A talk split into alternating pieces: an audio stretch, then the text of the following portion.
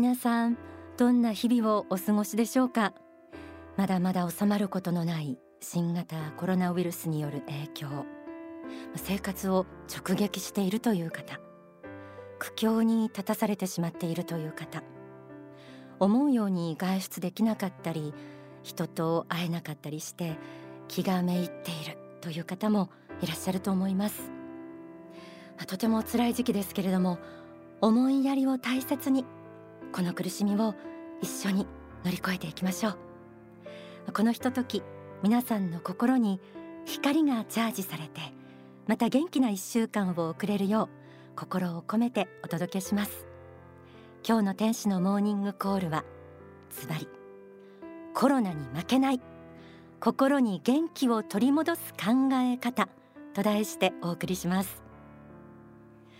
自宅で過ごす時間が増えたという方が多いと思います。皆さんお家でどんな風に過ごしていますか？私もイベントなどの仕事がすべてストップしてしまいましたが逆にこれはチャンスと捉えています。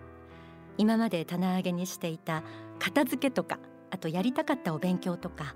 あとですねミシンを出してきて縫い物なんかもして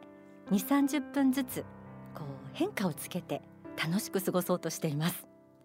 あとはゆっくりお祈りできる時間が増えたのでそれが良くて地球儀を回していろんな世界のことを思いながらお祈りしています。何かとストレスがたまりがちな今日この頃ですがちょっと見方を変えればこれまでできなかったことに手がつけられるチャンスでもあります。平和な日常が戻った後のスタートダッシュに向けて一日一日充実させていきたいものです。幸福の科学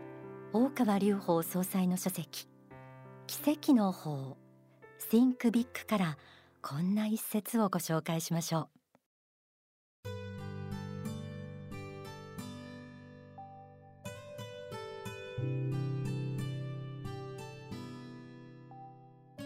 未来を幸福なものにしようと思うならば肯定的な趣旨を心の中にまき育てなければいけません。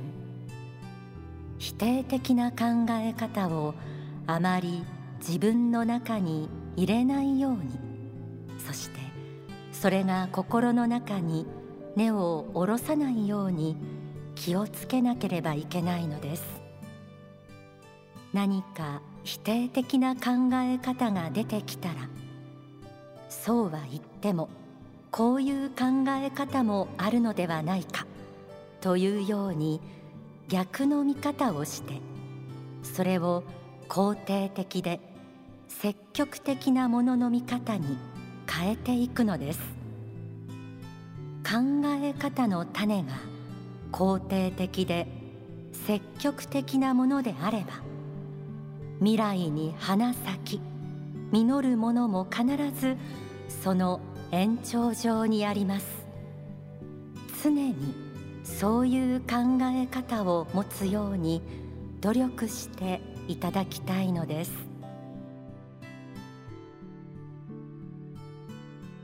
普段何気なく暮らしていると明るいニュースよりも暗いニュースに引っ張られがちじゃないですか？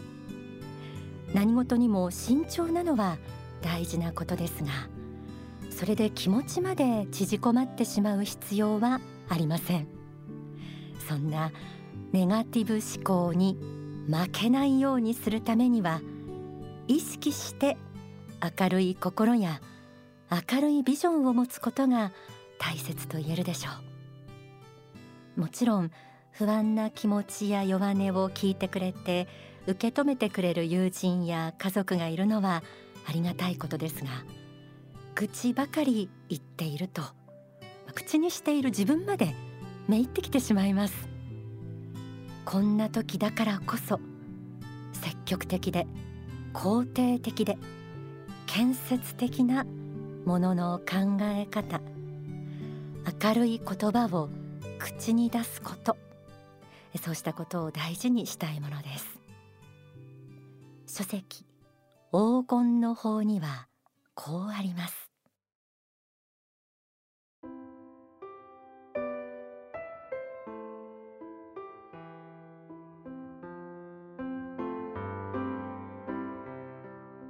人生とは一日の連続体だと言えます。おとといがあり昨日があって今日がある。そして今日があり明日がある。ということはより良き人生を生きたいとするならば一日一日を着実に生きてゆくしかないのです。人生が金色に変貌するか否かの勝負は一日24時間の中にあるのです。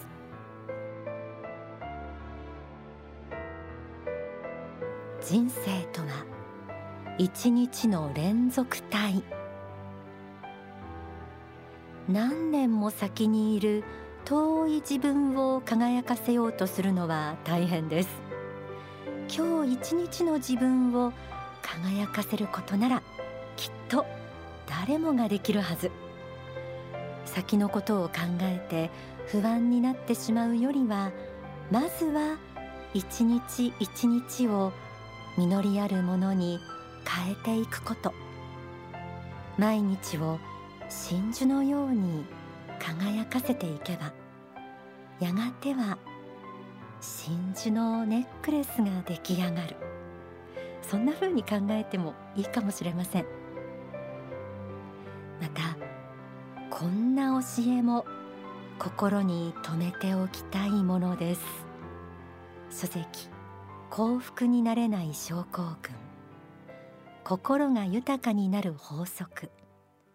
愛の原点からご紹介します。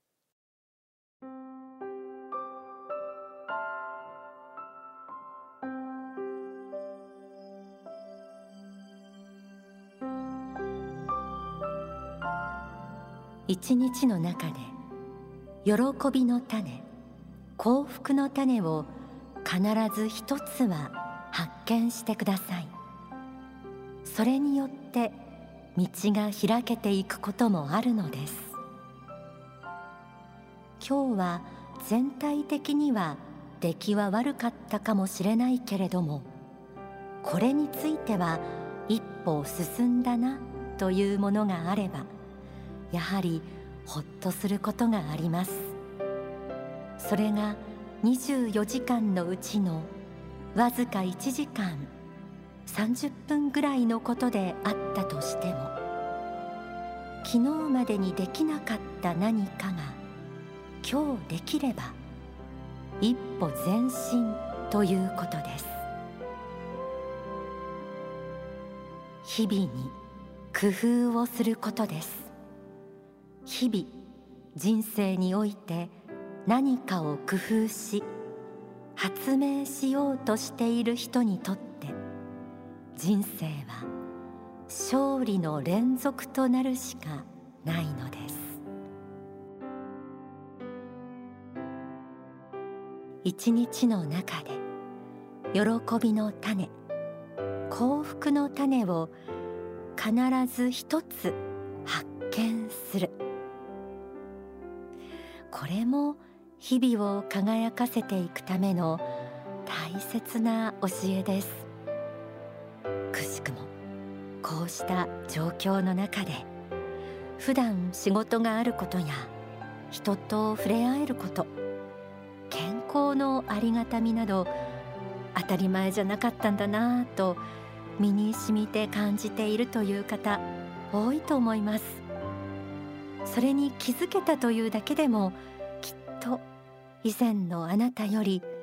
成長しているはずです。毎日いろんなことがありますが目の前に起きるすべてを魂の糧に変えて焦らず一歩ずつ前進していきましょう。日はまた必ず昇ります。ここで大川隆法総裁の説法をお聞きください。先月仙台昇進館で説かれた光を選び取れという講演の一部です。私たちの考え方といたしましてはまあ今までの日本上司な形でのことはできませんのでもう一度ゼロベースで、えーえー、全てのものをやり直すぐらいの気概が必要だということだと思います。やっぱり日本自身にもう一段強い力が蘇ってくるようにならなければいけないと思うし力強い復興の意欲がなければならないと思います。あと申し上げられることは皆様方一人一人が持っているこの物資としての力仏の子としての力神の子としての力を最大限に発揮して戦い繁栄しそして次の時代への本物の仏国とユートピアを作って続けていくということですね。そういう意味で、えー、信仰に目覚めた者がそれに基づいて発展繁栄の国を作っていくということは大事なことです。私たちもやるべきことは自分でやってもっといい未来を作るぞという気概だけは忘れずにそして一日一日を充実させてやりきることが大事だと思います。今日できることは何だ。明日できることは何だ。この戦いですよ。毎日毎日を輝かせてやりきること。これが非常に大事で光を選び取るっていうことはね世の中のために尽くす人生を選べということです。それがあなた自身のためにもなるということ。皆さんは苦悩の中でいろんな試練の中で戦い続けて人々にこの苦しさの中で愛が与えられるかということを試さなければならないと思います。大事ですよ希望を忘れないことは。やれることをやろう。そして希望を持とう。神が与えられる試練はその先は必ずあるんだと。間違っているものを一掃して新しいものをまた芽生えさせようとしてるんだということを信じてどうか人生を完全に燃焼してやりきろうじゃありませんか。お届けした説法をお聞きになりたい方はお近くの幸福の科学までお問い合わせください。神が与えられる試練はその先が必ずある。間違っているものを一掃して新しいものをまた芽生えさせようとしているんだということを信じて人生を完全燃焼してやりきろう。希望を忘れないことは大事。今の説法、まあ、バイブレーションもすごかったですがこのお言葉に今日の番組からのメッセージのすべてが詰まっています。天使のモーニングコールこの時間はオンダソファーです。毎月幸福の科学出版から発刊されているオピニオン誌ザ・リバティについてです。今日は編集長の小林宗健さんとオンラインスカイプがつながっています、えー、小林編集長よろしくお願いします。あよろしくお願いします。このザ・リバティですがこの5月で創刊25周年を迎えられたということで、ねえー、おめでとうございます。いや本当ありがとうございます。あの幸福の科学というのは国際政治とか社会の出来事など時事的な問題に対してもあるべき形を様々提言していますが、特にこのザリバティその発信が毎月も密度濃度どちらも濃く詰まってますよね。そうなんですね。であのこの一言で言いますとね、その発信っていうのは正論なんです。あの正しい論って書きますけれどもあの正論を伝えたいと。なのでこの正論をできるだけ分かりやすく多くの方に伝えたいと。いうのがあの、まあ、リバティのミッションでもありあの編集方針でもあるわけなんですね。まあ、特に今はですね皆さんのやっぱり知りたいところは、新型コロナウイルスの情報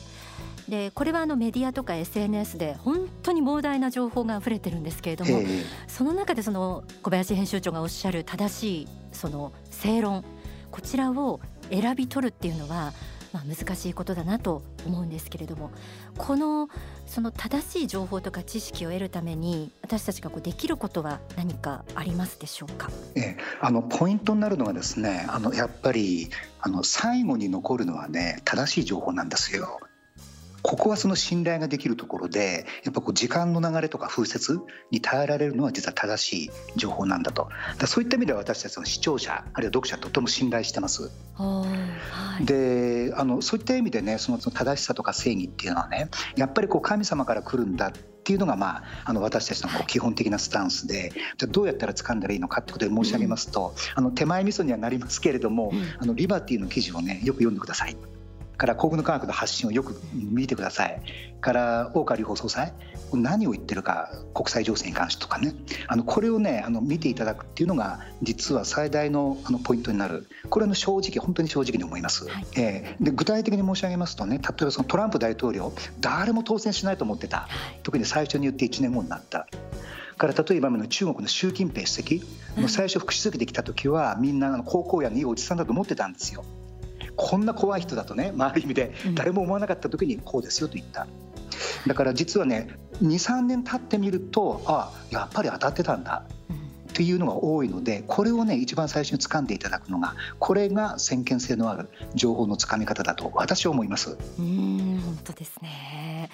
えー、ちょうど、えー、今は今月30日発刊の、えー、えー、6月号を編集中、はいですか？ええ、そうなんです、はい。見どころなどを教えていただけたらと思います。ええ、実は今回の4月末売り号6月号ちょっとすごくてですね、はい、あの特集3本立てなんですよ。うん